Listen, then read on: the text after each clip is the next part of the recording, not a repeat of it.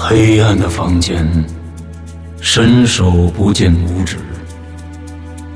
他在黑暗中摸索着。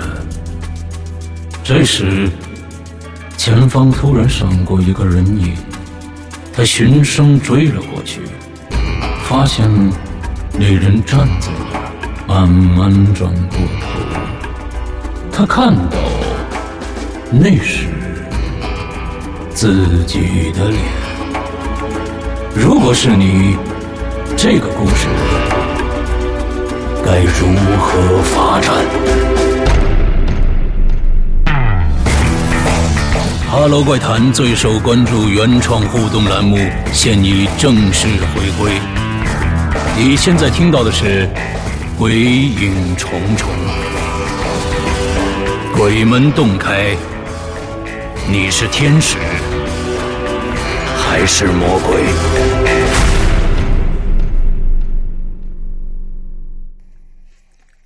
？Hello，各位听众，大家好，欢迎收听《鬼影重重》。距离上一次续写呢，呃，又是半个月的时间过去了。今天呢，我们将发布《结界二零二零》的第二集。在这半个月的时间里面呢，投稿的一共有五位，准确的说应该是四位。为什么这么说？待会儿跟大家解释啊。首先，我们来一个一个的来看一看这些投稿者。第一位呢，青林少年，呃，不用说啊，在第一集的时候我已经授权他。呃，写一个平行空间的一个支线故事了，也就是说，它不受到我们的这个正式的这个续写的剧情影响，他直接去写他自己的那个那个脑洞那个故事。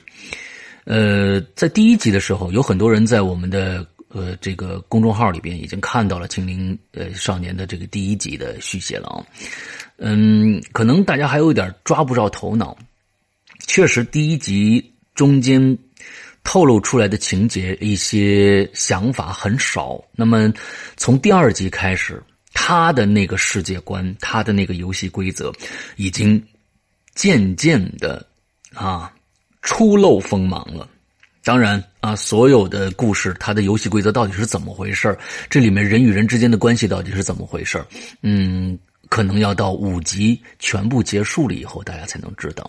所以呢，也欢迎大家去我们的公众号去看一下我们的这个《青林少年》的续写。呃，待会儿怎么看，我会在最后说啊。呃，接下来的一一位续写者让我非常非常的感动。嗯，这是一位老鬼友了。如果一直关注我们节目的人，一定知道他。尤其是关注《鬼影重重》续写的这个听众，一定知道他，他是从我们《鬼影重重》第二集故事、第二个故事，也就是纸人村那个时候，就已经开始参与到续写当中了。所以这么多年过来了，他一直跟着我们啊。那天我收到他的投稿的时候，看到这个名字，我非常的激动啊，江汉同学。有很多人都知道，嗯，在纸人村一直到这个上身啊渊源呃，包括我们的二零一五年的这个结界，他都有投稿，而且非常非常的踊跃，而且也他的稿件曾经被呃入选过啊，是这样的一位同学，所以当时看到他以后，嗯，我很开心。还有老听众啊，一直跟着我们啊，这让我非常感动，而他的故事呢？很有趣，他的故事不仅加入了这一次我们新鲜的这些东西以外，而且他延续了二零一五年结界里面故事的很多很多的情节，啊，融到了一起，写了他的第二集，但是没有中稿。呃，我想我想说的是，其实我是想选。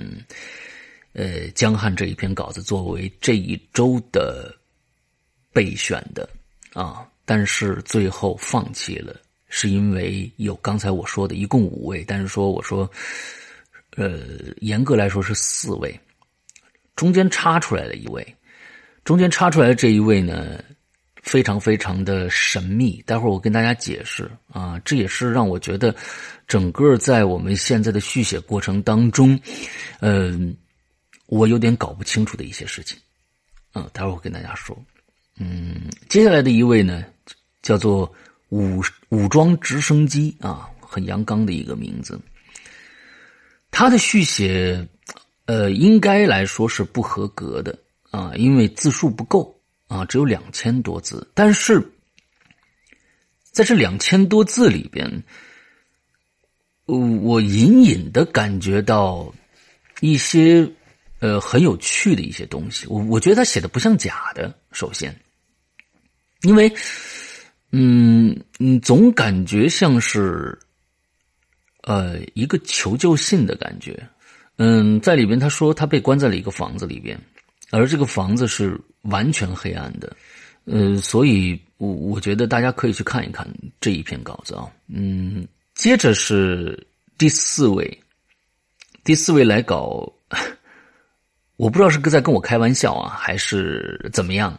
第四位的来稿的作者写的是房小房，大家都知道房小房在我第一集的故事里边，他其实嗯已经进入结界了，而请大家记一定记住啊，一定记住，我写的那个故事是假的，请大家一定要悉知这样的一件事情，我们写的结界的故事是假的。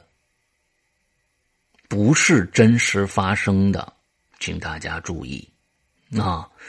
那么房小房一定是我虚构出来的一个人物。那么为什么这 这个我估计应该是鬼友在跟我开玩笑吗？但是这个开玩笑，我觉得也挺有意思啊。这个房小房写的故事是紧接着第一集啊，东方龙写的那篇故事，呃写的。他说：“东方龙最后没有杀他，没有杀他，他想逃出这个房间，该怎么办？”但是房小房的这篇稿子，其实我觉得也不算合格，因为字数好像也不够，所以很有趣。哦，我们我们收到了，我们收到了四篇投稿，其中一篇投稿支线，另外三篇呢，嗯，有两篇啊，我觉得很神秘。啊，江汉的那一篇，嗯，是非常合格的，但是最后也是因为半路杀出来了另外一个人，所以这四篇我们都作为我们这一期的参赛稿，而最最终的这个中选稿，呃，我不知道该怎么形容啊，我觉得有点吓到我，啊，有点吓到我了，为什么这么说呢？呃，我先说一下那什么吧，我先说一下大家怎么去看这些稿子吧。嗯，这个比较重要啊，请大家所有人去关注我们的公众号，我们的公众号，我们的公众号是这个 “Hello 怪谈”啊，微信公众号。搜到以后，你会在下面啊有一个目录啊，一个目录，更多怪谈有一个目录，你点开以后就有一个鬼影重重的一个目录，你点进去以后就可以看到二零二零结界的。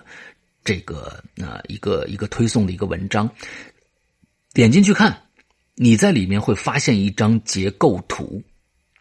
这张结构图很重要。以前我们的这个发布啊，全部都是没有结构图的。啊，第一集有多少人续写，我们就直接把稿子扔上去了。啊啊，最后谁中选的，我们可能只能用文字去去这个来表达。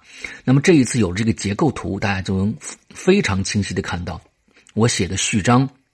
接下来第一集有多少个人续写？它是一个一个结构图，在这一个呃评级关系里面，第一集里面有一二三四五位投稿，之后谁是那个中选的那个人？在这个结构图里面，它是一个一直往下延伸的一个结构图，一直会延伸到我们的续写结束的。完了之后，相应的上面还会有个有个代号，这个代号写的表明说啊第几集的作者。他的这个文章的代号是什么？之后，在这张结构图的下面还有一些链接，对应着上面的这些代号。你点进去以后，就能看到相应的那篇文章了啊，谁写的这个续写了，所以非常的清晰明了啊，大家可以去看一下啊。我觉得这一次好像，我我要说，这个比较让我害怕的这个东西了啊。呃，我本身呢是在最后一篇稿件，我是在上个星期五收到的。那最后一篇是这个武装直升机的稿件，我那就开始准备呃这个第二集了，因为当时大家都是投稿到我们的那个鬼影人间爱的新浪点 com 那个那个官方邮箱嘛。我呢，当时看完收到这个武装直升机的这个投稿以后，我就顺便的往下拉了一下。呃，我看到了一封邮件，这封邮件，呃，是什么时候的？呃，发给我的啊，是三月二十一号，请注意，这个时间非常非常有趣。三月二十一号，也就是我们在做跨业八周年跨业直播的那天晚上，九点二十一点二十一分发给我的，请大家一定注意这个时间。三月二十一号二十一点二十一分发件的这个账号是 moon，就是月亮那个意思，m o o n 八八九二幺 at 幺六三点 com，在这个信里边。只有一句话，写着“不要开门”，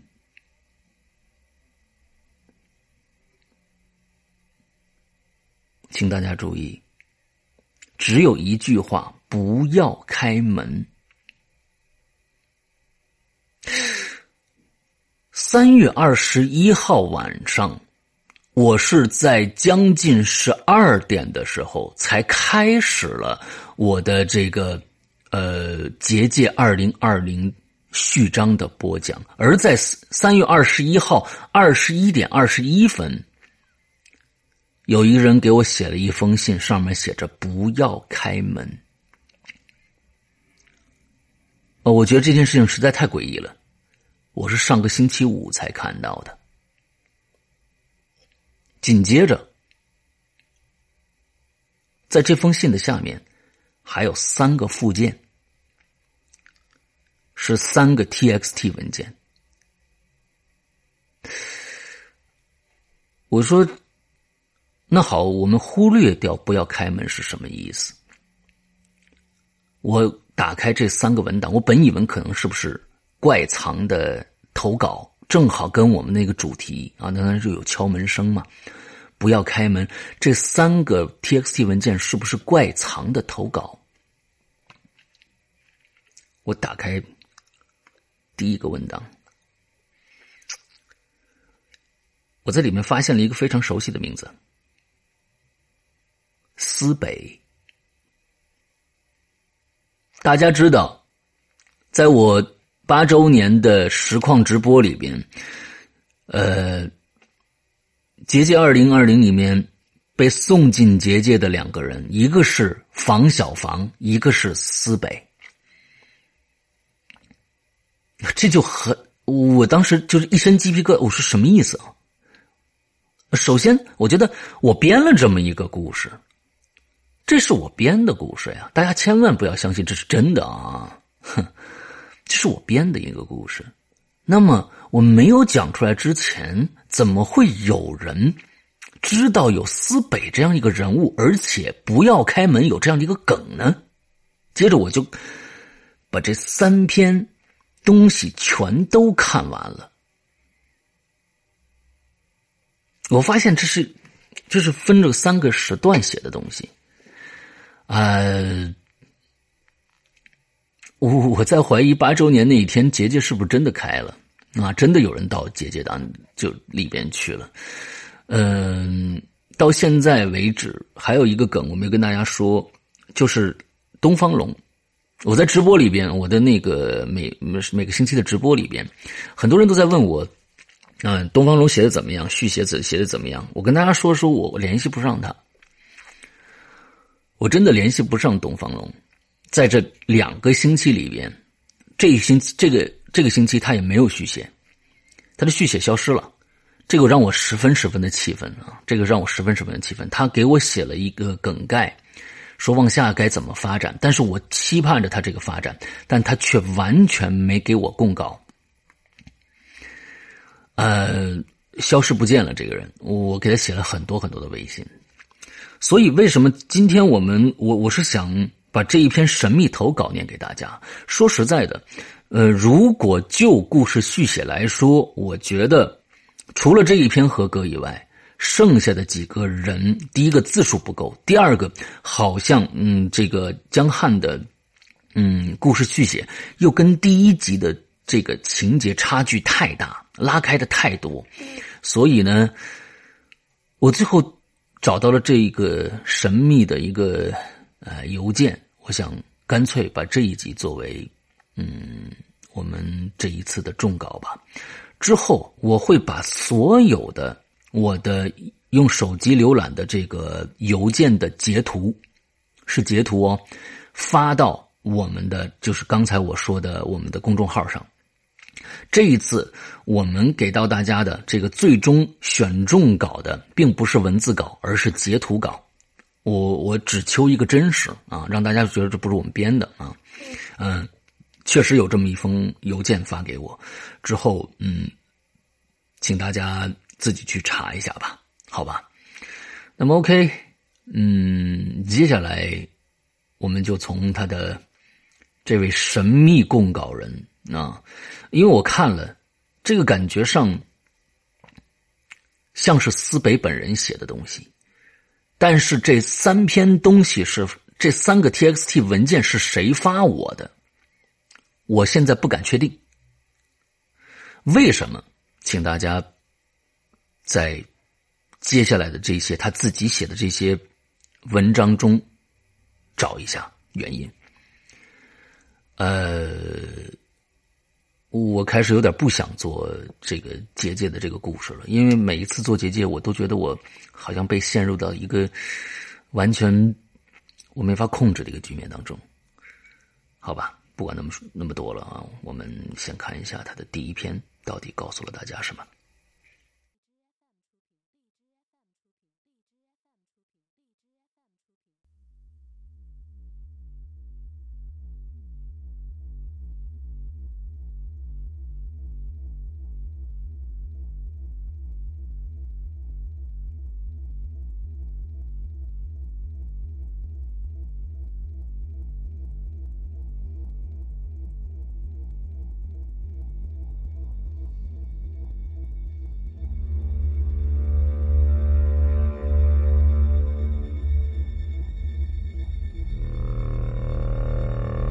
我现在在一个地方，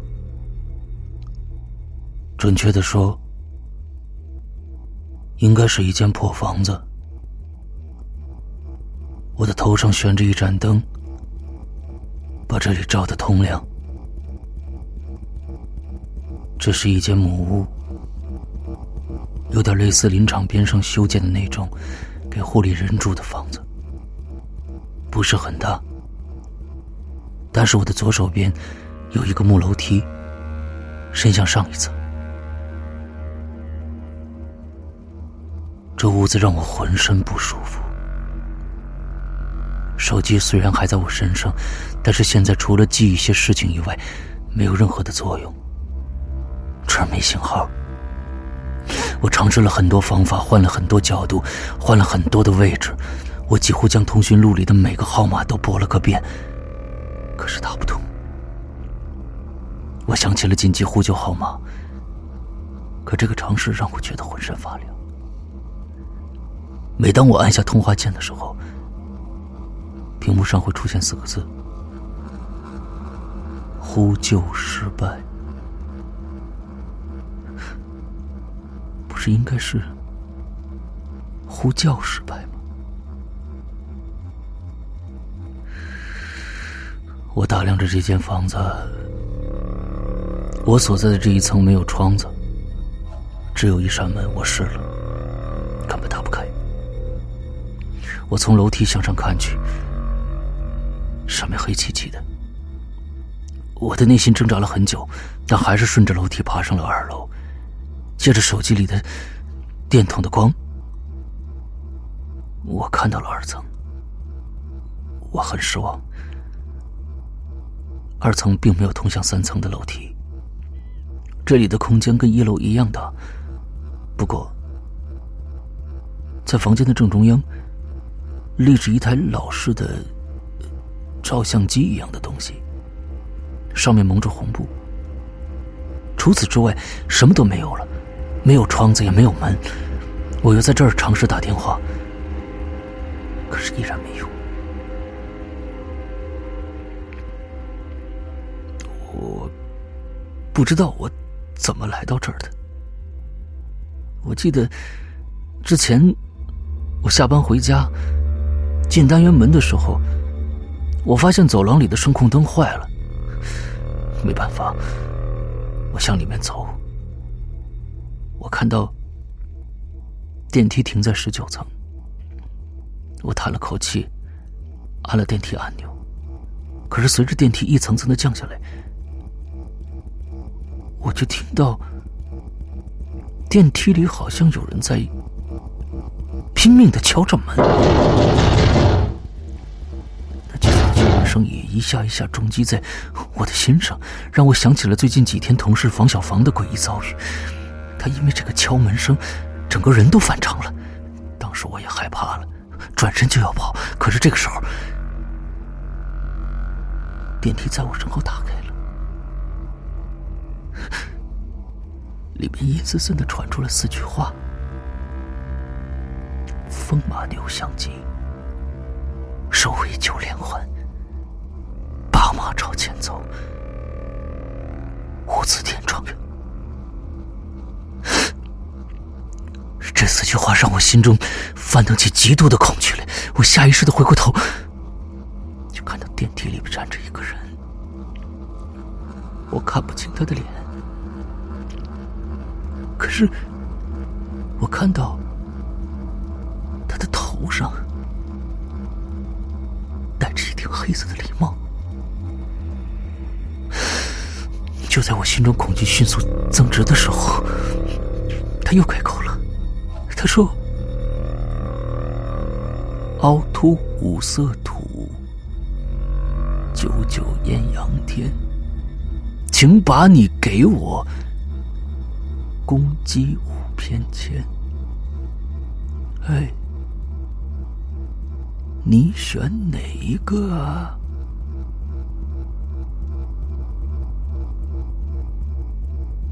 我不记得我回答他了，只记得我当时眼前一黑，再次睁开眼睛的时候，就已经在这个屋子里了。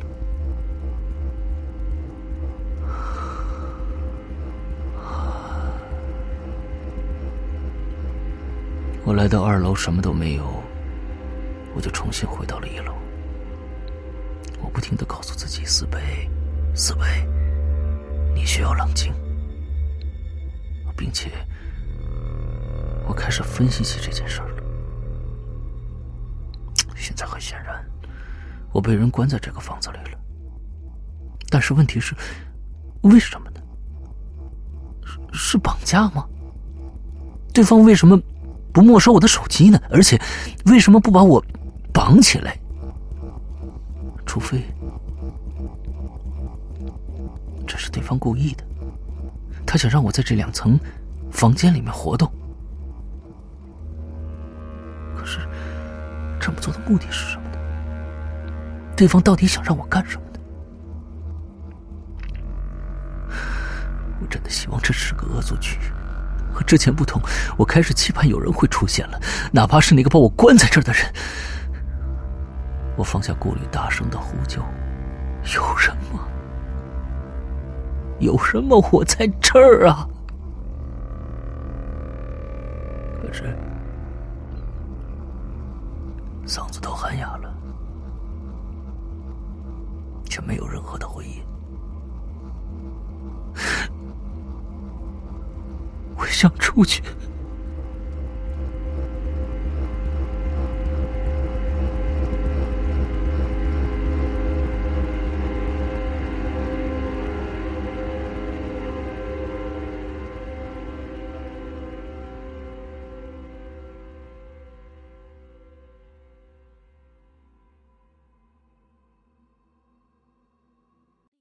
OK，以上呢就是我收到的这封这封邮件里边的第一个 TXT 文件。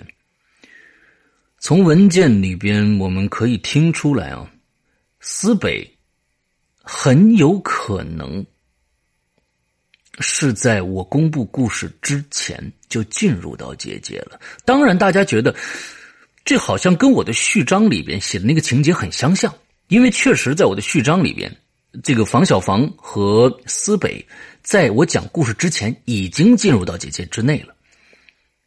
但是我想说，我那个故事真的是编出来的，那并不是一个真实发生的。我觉得这是一个恶作剧的一个感觉，就是我们听到了在故事里边，思北居然也遇到了东方龙的那一顶黑色的礼帽，一个戴着黑色礼帽的这样的一个人，我我。啊，我不知道该怎么样去做判断。首先，我像我觉得这是一个恶作剧，但是从真正的一个一个角度出发，东方龙遇到了黑色礼帽，我觉得他可能是因为他们家里边确实遇到了这样的灵异事件，他那个小卖部里确实遇到了黑色礼帽的这样的一个灵异事件，他用这个灵异事件作为启发来写了一个结界的一个故事。啊，这是一个杜撰的故事，也就是我们在上一集听到东方龙续写的那一个呃结界的第一集，二零二零的第一集。那么这里面问题又来了：如果东方龙是借着真实事件杜撰出了一个、衍生出了一个呃假的这么一个故事，杜撰的一个故事的话，那么思北怎么会遇到黑色礼帽？那么黑色礼帽到底存不存在？这是一个很有趣、很细思极恐的一个事儿啊！东方龙在我们的《影流连》的这个节目里边，一直在跟大家说他小超市里边遇到的各种各样的灵异事件，其中最恐怖的就是这顶黑色礼帽。我知道那一定是真的。那么，OK，很多人会说，这是不是你们在一年前就想策划这么一个故事，在一直铺垫呢？我跟大家打保票，用人格担保，这绝对。不是我们安排好的，这确实是东方龙自己的一个亲身经历，而他用这个亲身经历去杜撰一个故事，我是可以理解的。恐怖照进现实吗？让他身边发生的这件事情啊，这种心理阴影编成一个故事，放在他的新的故事里面去，这个我很理解。但是我在我收到这封邮件又怎么解释呢？而这封邮件。是在三月二十一号二十一点二十一分发给我的，而思南这三个 TXT 好像应该在更早之前就已经写了。啊，这一系列的事情我真的不知道该怎么样去解释。好了，我们不多说了，我们我们来看第二个 TXT 文件。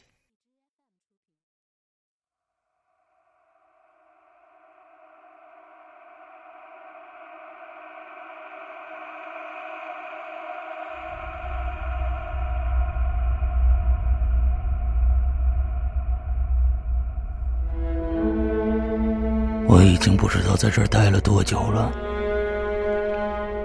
手机上的时间凝固了，还是三月十三号，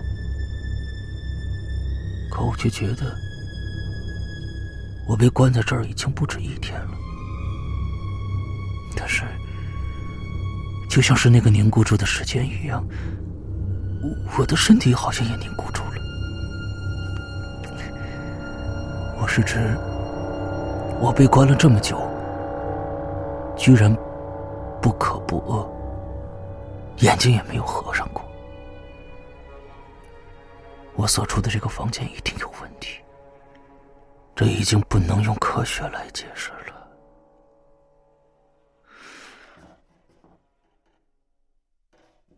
等等，我好像听到二楼有声音。有人吗？这怎么可能呢？二楼没有窗子，没有门，怎么有人进来了呢？可是，那清晰的脚步声却让我确定，一定有个人在那儿。我屏住呼吸，慢慢的缩在了楼梯下面的角落里。直到这个时候，我才发现，不管我之前多么渴望有人出现，可真到了有人出现的时候，我反而会感到恐惧和压抑。这时，二楼的那个家伙在楼上走了一会儿，就朝楼梯这边过来了。我看到楼梯上出现了一双脚，这个人居然穿着一双棉拖鞋。我向上看去，他还穿着睡衣。这和我脑海中一次一次勾勒出来的凶手的打扮出入很大呀。现在已经小不了那么。我等他走到一半的时候，突然伸出手，顺着木梯的间隙拉住他的脚，一发力，那个人怪叫一声，身子向前一扑，从楼梯上就摔下来了。我急忙闪身冲了过去，压在他的身上，刚举起手准备砸他的头，我就看到他的脸了，而对方也错愕的看着我。我我我我认识这个人，他是。他是一个鬼友，网名叫 Mars，是火星的意思。因为他注册会员的字母缩写，石阳哥给他起了一个外号叫“鬼影李荣浩”。我我们两个都是鬼影的新专栏的一员，也见过一次的。但是我还是不确定，我真的不敢确定他的身份。我并没有从他的身上起来，只是用手按住他的胳膊，问了他几个问题。你是谁？你你不是知道吗？你怎么进来的？我不知道，谁把你关进来的？我真的不知道。结果一问三不知。这时，我想起那句诗了，便问他有没有听过“八马朝前走，五子点状元”。他果然也听过那首诗，而且他也听到了敲门声，只不过他听见了敲门声。是从他家橱柜里传出来。显然，他也打开了门。我放开了他，他连忙靠着墙，带着一丝敌意看着我。我跟他说：“不管把我们带到这儿的人是谁，我们都应该先想办法怎么出去。”可是。我们听到的这首诗的意思到底是什么呢？如果这些诗是进来的钥匙，万一也是出去的呢？我突然这样想着，然后站起来了，反复的念着这四首诗。莫尔斯坐在木梯边上，从睡衣口袋里掏出一盒烟，点着了一根，还抽出一根递给我。我是不吸烟的，所以没接。在烟的麻醉下，莫尔斯好像变得冷静一点了。他跟我说：“这首诗是周德东写的一本小说《诗场》里面的一首诗。石阳哥曾经讲过这个故事。我听了他的话，有点惭愧。市场我还没听呢。他说：我没听过的话。”就不会知道这首诗后边还有几句，整首诗应该是这样的：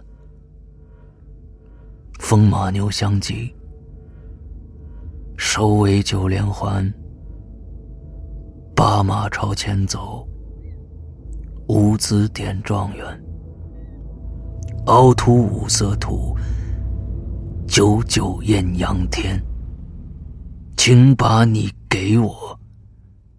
攻击五偏全，用功亏一篑，好运到。说到这儿，他就不说了，这让我有点莫名其妙。怎么还差两个字？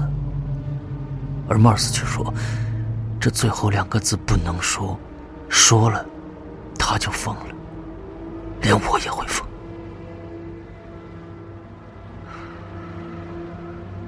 既然我们都听见过这首诗，估计对方肯定和这首诗有关。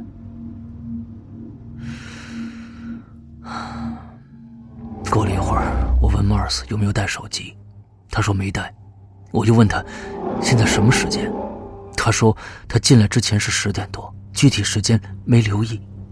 接着我把手机拿到他面前，让他看了一下，他却表现出了一脸的惊讶和难以置信，因为他说今天已经是三月二十号了。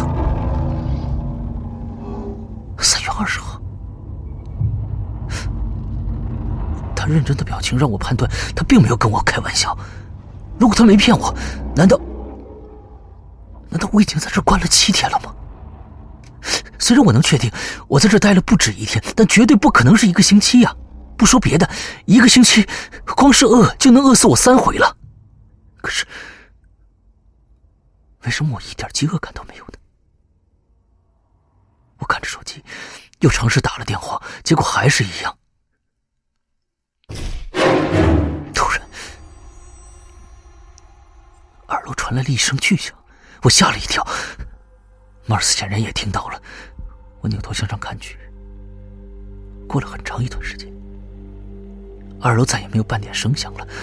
我冲着马尔斯点了点头，接着，我们两个人一前一后，踏上了通往二楼的台阶。我们看到，二楼的地面上有一个黑乎乎的东西，离我们仅有。四到五米的距离，昏暗的光线与刚刚未知的声音，使我心里产生了一丝胆怯。我还没反应过来呢，马尔斯一个箭步就冲过去了，蹲在了那个东西旁边。没过一会儿，他起身骂起来了：“他妈的！我还以为什么呢？原来是顶破帽子。之前我怎么没发现呢？”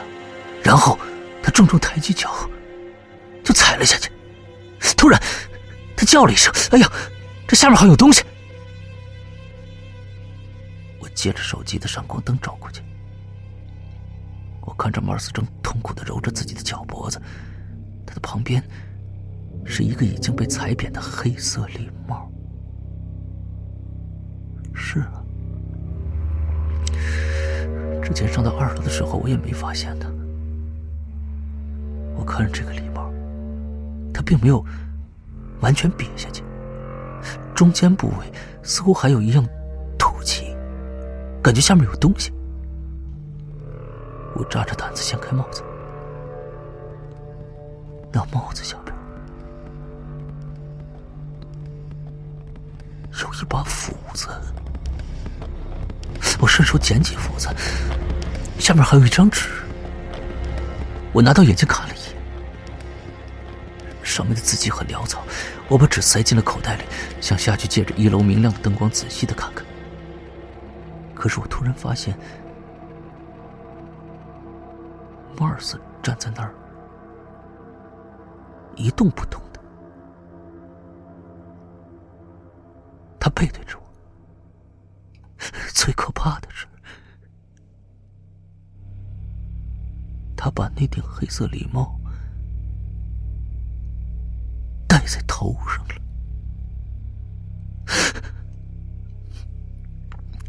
我突然想到了东方龙，曾经在影留言里面不止一次提到过黑色礼帽，而且他和赵树臣也一同见证过。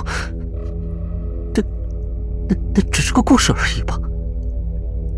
与我一点关系都没有啊！可现在，可现在想起来，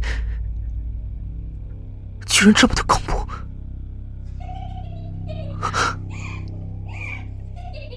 就在我疑惑的看着 Mars 到底在看什么的时候，突然，Mars 笑了，可那声音不像是他发出来的，倒像是一个小女孩的嬉笑声。我喊着：“Mars，你怎么了？”接着我冲过去，用力打掉他头上的帽子，那帽子滚落在一旁，但是那小女孩的声音并没有停止。原来那笑声是。从帽子里传出来的。没过多久，笑声戛然而止。我心有余悸的盯着李茂。这个时候，帽子说话了。他回过头看了看我手中的斧子，他说：“这斧子不可能凭空出现的呀，反而有可能这上面是不是还有一层啊？他说话很正常。我狐疑的看着他，我问他：“他刚才有没有听到别人笑？”帽子却摇了摇头。难道是幻觉吗？难道我已经被这个房间影响了吗？我真的顾不了那么多了，我受不了了，我一刻都不想待在这儿。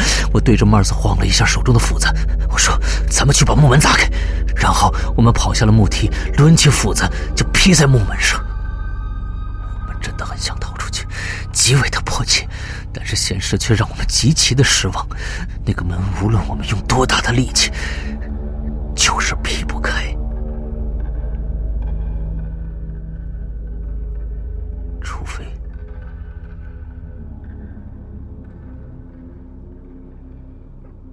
除非这斧子不是用来开门的，还有别的用途。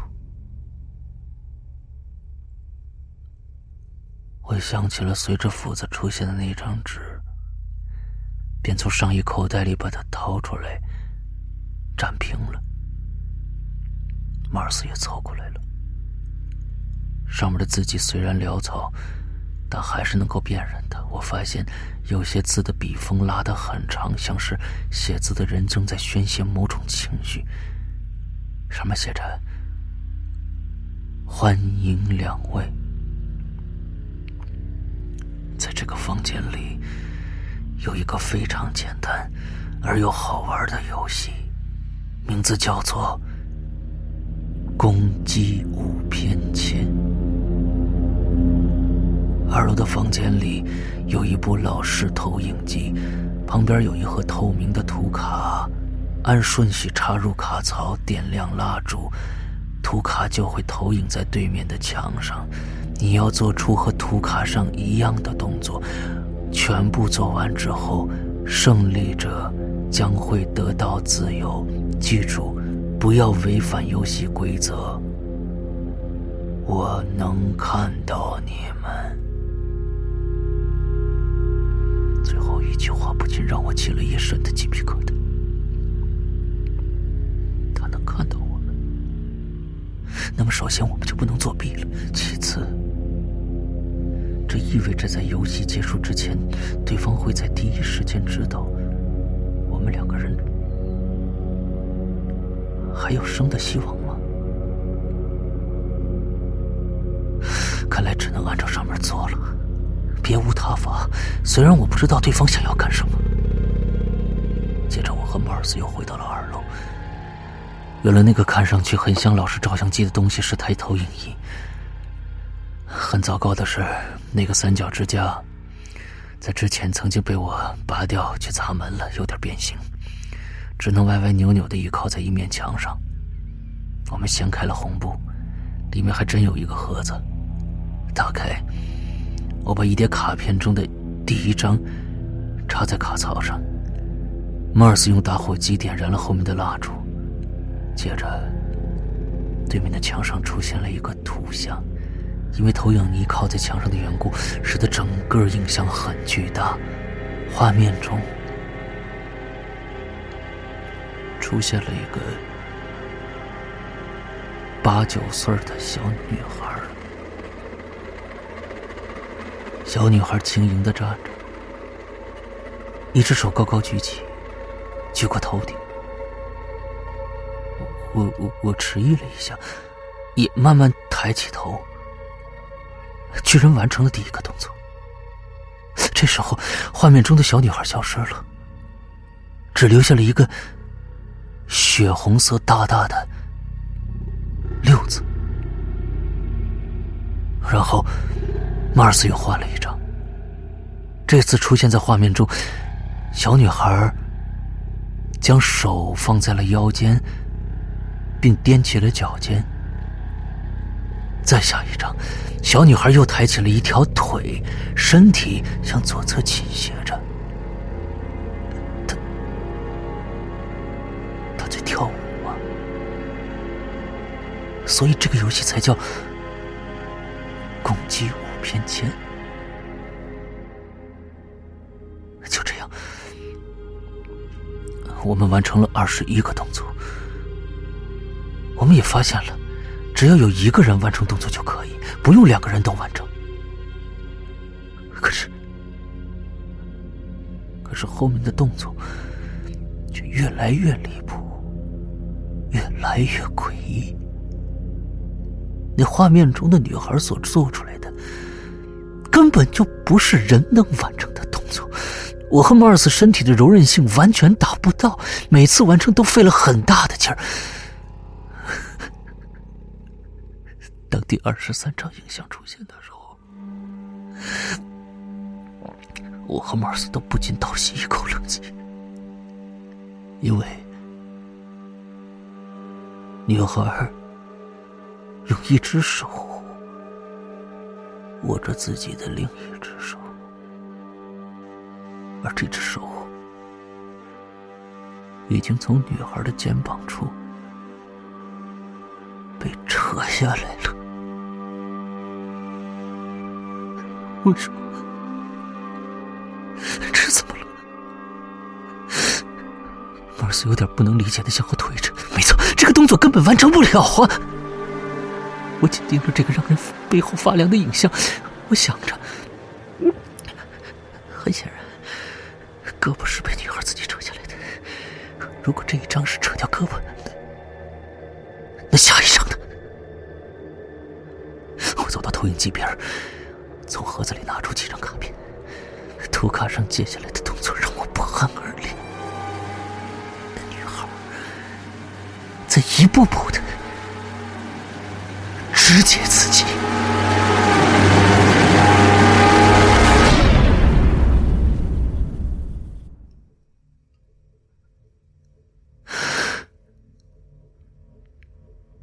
有些暂时玩不下去了。莫尔斯在一旁一根烟接着一根烟的抽，我则靠在墙边，在手机上打着字，记录着所有的一切。没过多久，他开口了，他问我：“你知不知道《鬼影人间》论坛？”在今年年初系统崩溃的事儿啊，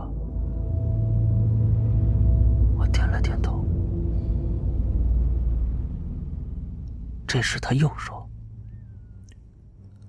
他在那段时间进过论坛，那根本不是系统崩溃，而是所有板块和文章中，甚至留言的内容，全都莫名其妙的变成了四个字。”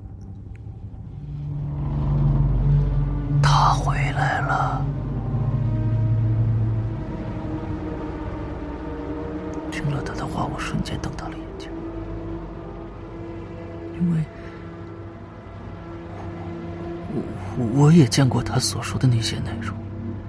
当时我还以为是论坛网站受到黑客攻击，现在看来，并不是。那如果不是的话，这四个字有什么含义呢？他回来了。他？是谁呢？这是马尔斯突然问我：“斯贝，你觉不觉得那些图卡上的小女孩特别像一个故事中的人物啊？”什么？什么故事？莫尔斯深深吸了一口指尖的烟。意味深长的说：“二零一五年的姐姐，五年前，鬼影重重。自卑，你还记得，在故事当中，有个叫陆淼的小女孩吗？她被分尸了。”他被谁分尸了？被他自己。那些图卡感觉像极了他当时被分尸的样子。有没有想过，陆淼最后去哪儿了？如果那不是个故事，是真的呢？那个魔鬼他回来了。或许论坛中的怪异文字就是一种预告，新的结界已经开启了。我们现在就在新的结界当中，如果出不去，我们两个都会死。我发现，莫尔斯的情绪越来越激动了，而且，马尔斯一直在偷瞄着我脚底下的福子。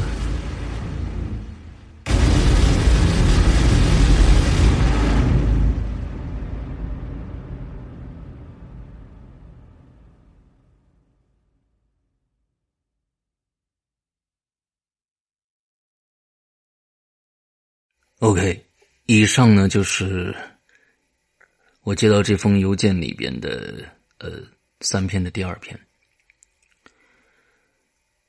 呃，让我感到比较害怕的，其实是在这一篇里边出现了我们的论坛的问题。其实这个问题。啊，我一直没跟大家说，因为当时我们野生榴莲留了很长的时间，大家应该很记得很清楚，对吧？听我们引留言的时候，当时基本上是我们在下面啊，通过微信的方式来收稿，因为那时候论坛确实崩溃了。而奇怪的是，我一直没跟大家说这个问题。当时其实我们还有鬼友加入到了我们修复这个论坛的这个大军当中，啊，一共请了。另外的两位，我们原来维护论坛的有两个工程师，现在他们搞不定了，又请了两位工程师来一起来去恢复论坛。诡异的是，我们在这个论坛服务器上面的用户名和密码进不去，完全进不去，没有任何人改过用户名密码，两个工程师根本进不去。我们联系这个。呃，这个呃，阿里云的人啊，服务人员，他们说他们并没有重置密码，而且呢，我们的论坛运转非常的正常，没有任何的问题。那么也就是说，当时在论坛崩溃的情况下，我们没有一个人，包括工程师登不上后台，而我们所有人进入前台都是不能的，基本上进不了前台。那么在这样的一个情况下，在三月二十一号这一天。晚上写的这封信里边说，呃，我们暂且认为思北和这个 Mars，也就是李荣浩同学，他们两个人真真的遇到了这样一件事情。他们进到了论坛里面，看到了是，他要回来了。那我觉得就真的是有点恐怖照进现实了，因为那段时间。我们真的没有办法去修复这个论坛，而那个时候论坛到底是被谁在控制的呢？呃，因为出现了这样的一个事情，所以呢，我觉得可能还会出现第二次。接着我们就想办法，呃，就把我们的引流连的这样的一个留言的内容全部移到了我们现在的公众号里面，Hello 怪谈的公众号里面。这是其实这个事情的始末，而在我们这个故事里面，居然提到了这件事情，这个。呃，真的让我挺意外的。接着第二个，在这个第二篇故事里边，他写到了这个房房间有一个游戏叫“攻击五偏千”。我觉得，呃，他最后又写到了陆淼。OK，呃，其实，呃，让我觉得他在里面每一个动作都在肢解。肢解自己的这样的一个想法，还是挺牛逼的啊！嗯嗯，那么这个房间是攻击五偏千，我突然觉得第一集里边，大家有没有想过，第一集好像也是一个呃市场里面那句诗里边的一个一句，因为那个房间在这个东方龙写的第一集里边的这个故事里边，一共有八十一间房子。那么会不会那间房子是九九艳阳天呢？啊，这我瞎想啊，这真的是我自己开脑洞。呃，我不知道，呃，是不是这么个意思啊？嗯，所以接下来还有第三篇，我们把第三篇嗯念完，之后再说吧。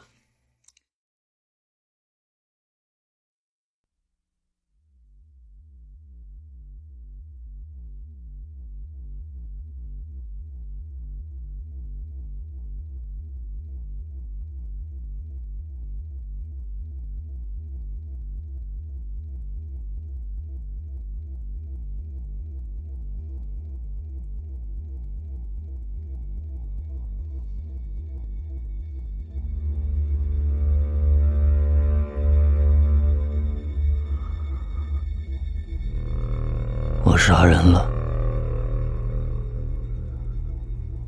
我我真的没想杀他，是他突然扑过来抢我的斧子的，我我只能先抓住斧子，可马尔斯的样子太吓人了，我我只能，这这这算是正当防卫吧？我是被逼的，没办法。我想活下去。如果这个游戏里只能活一个的话，我希望是我。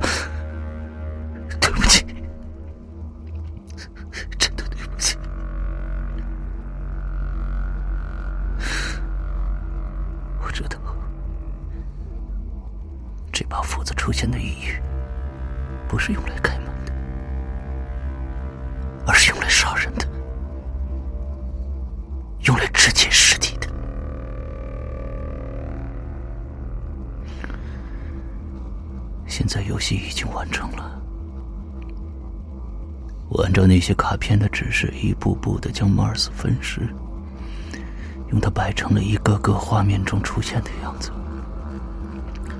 现在所有的卡片上都只有一个血淋淋的瘤子，那顶黑色的礼帽，我同样用斧子砍了个稀巴烂。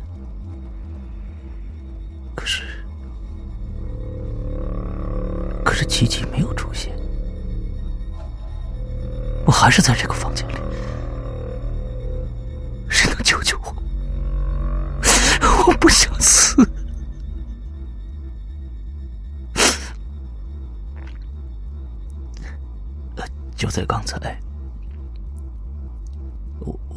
现了一件难以解释的事。我手里的这部手机。打不出去，发不出短信，甚至连幺幺二紧急呼救都不行。可是突然，他居然能登录鬼影人间的论坛了。我急忙编辑求救信息，可每次编辑好了，都提醒我内容涉及违规，发送失败。这里面他们哪有什么敏感词汇呀？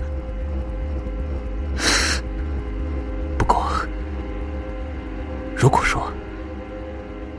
论坛是唯一可以跟外界交流的通路，只不过论坛就像有了生命一样，懂得筛选出他想看到的文字。那么，是不是此时的手机屏幕后有一双眼睛，他能看到我，而我却看不到他？难道他想让我说出实情吗？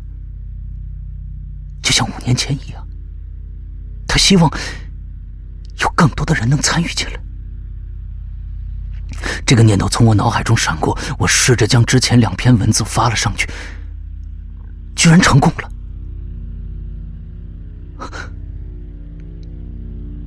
如果这个地方真的是一个结界的话，毫无疑问，它跟五年前那个结界完全不一样，规则不一样，玩法不一样，它比五年前那个结界的游戏更极端、更黑暗。都是陆苗搞的鬼吗？他设置了这种杀戮的游戏，或许只是想让我们变得更加黑暗，用于给他提供养分。可是，从刚才我杀了 Mars 之后，我才发现，我可能理解错了。你们知道我看到什么了吗？从小女孩拿下自己胳膊的那张照片之后，每一张卡片都会多出一个不起眼的人影那个人影更高大，是个成年男性，头上似乎戴着一个礼帽，并且他会越来越清晰。而随着他的脸越来越容易辨认，我居然看到的是石阳哥的脸。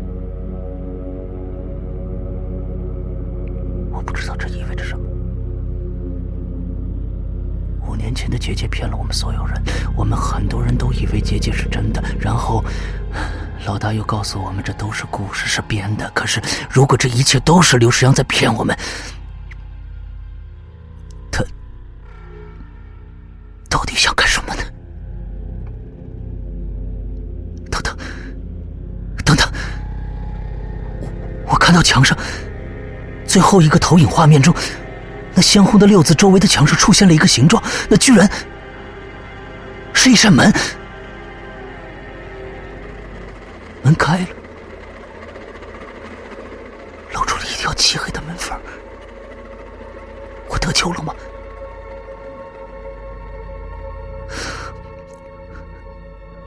我先写到这儿了。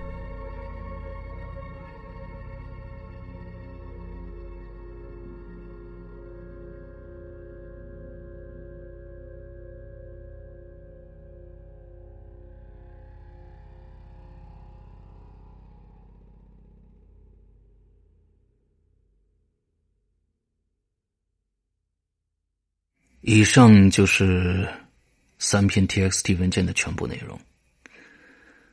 呃，从这三篇内容上面来看啊，大家肯定有各种各样的猜测。呃，有两个问题我比较想不明白。第一个问题是时间问题。我在发布《结界二零二零》的时间是三月二十一号晚上的十二点开始到一点钟结束的，那么思北是十三号就进入了结界，而里边的 Mars 是二十号就进入了结界。这一点上让我呃非常的疑惑啊，他们是怎么那么早？假如说啊，我们说这是只是个故事，那么所有的东西都好啊都好编。那都可以这样去编辑，但是我确实收到了一封三月二十一号晚上九点二十一分，也就是二十一点二十一分发出来的这封邮件。那确实是在我发布节目的前一呃这个前两个小时，所以这一点让我十分的想不明白。这是我第一个想不明白的事情啊！他如果是编的话，他怎么能够预测到这些事情？那么啊，不是编的。我又完全解释不了。另外一个是论坛，呃，这是这一点我是没有想到，这个故事里面会出现我们的论坛。我们的论坛现在确确实是彻底在一个封闭的一个状态。呃，这是我跟工程师们说的。我说，嗯，既然我们现在全部都移到了我们的公众号上去做留言，那么把我们把我们的主页就封掉了，那大家是没有进入的入口的。那昨天。我也让我们的工程师再次去检查我们呃论坛里面的所有数据。其实我是没有看到这个故事里面讲到的这些东西的。而从刚才的故事，我们看到思北只是把这三三个求救信发了出来，他并没有发到我的邮箱啊，他没有说给我发到邮箱里面去了，因为他只有论坛的口是通着的。那么。是谁给我发的邮件呢？我不知道。我从这个故事一开始就跟大家说，这只是一个故事，绝对不是真的。但是现在好像，好像不是那么回事儿了。而且，请大家注意，刚才我说过，这封邮件给我发来的时候。仿佛给我发邮件的人是要提醒我什么？这封邮件只写了几个字，四个字：不要开门，不要开门，好像在提醒我。那天晚上，大家看过直播的人都知道，那天晚上在我讲的序章里边，最后我走进了一个，呃，我我去开了门。我去开了门以后，我就消失了。但是请注意，请大家一定要相信，那只是一个故事，不是真实发生的。如果这是真实发生的话，走掉了一个刘世阳，那回来的是谁呢？OK，我不晓得接下来的一周，呃，又会有什么样的投稿过来？其实现在我对这一次的故事的投稿产生了极大的一个心理负担。嗯，啊，我不知道该怎么样去解释以上发生的那些事情。